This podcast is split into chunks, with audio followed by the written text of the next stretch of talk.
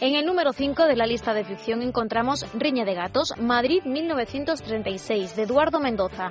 Lo encuentran en la editorial Planeta. En el número 4, La ciudad del azahar, de César Vidal, que vaya por la tercera edición, edita Planeta. En la mitad de la tabla, La senda oscura, de Asar Arson, editado por Seix Barral. En el número 2, El tiempo entre costuras de María Dueñas Vinuesa. Lo encuentran en temas de hoy. Y terminamos con el libro de ficción más vendido esta semana, que es de nuevo El vals lento de las tortugas de Catherine Pancol. La editorial es La esfera de los libros. En el número 5 de la lista de no ficción encontramos esta semana Los días de gloria de Mario Conde. La editorial es MR.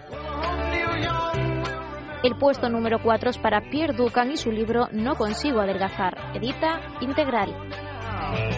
En el número 3 nos encontramos con La masonería de César Vidal, que a punto está de sacar a la venta la tercera edición. Lo encuentran en la editorial Planeta. A las puertas del éxito en el 2 se queda El desmoronamiento de España, la salida de la crisis y la política de reformas de Alberto Recarte. Lo acerca a las librerías La esfera de los libros. Y el número uno de la ficción es, una semana más, Historia de España 3, de la restauración a la guerra civil, de Federico Jiménez Los Santos y César Vidal, edita Planeta.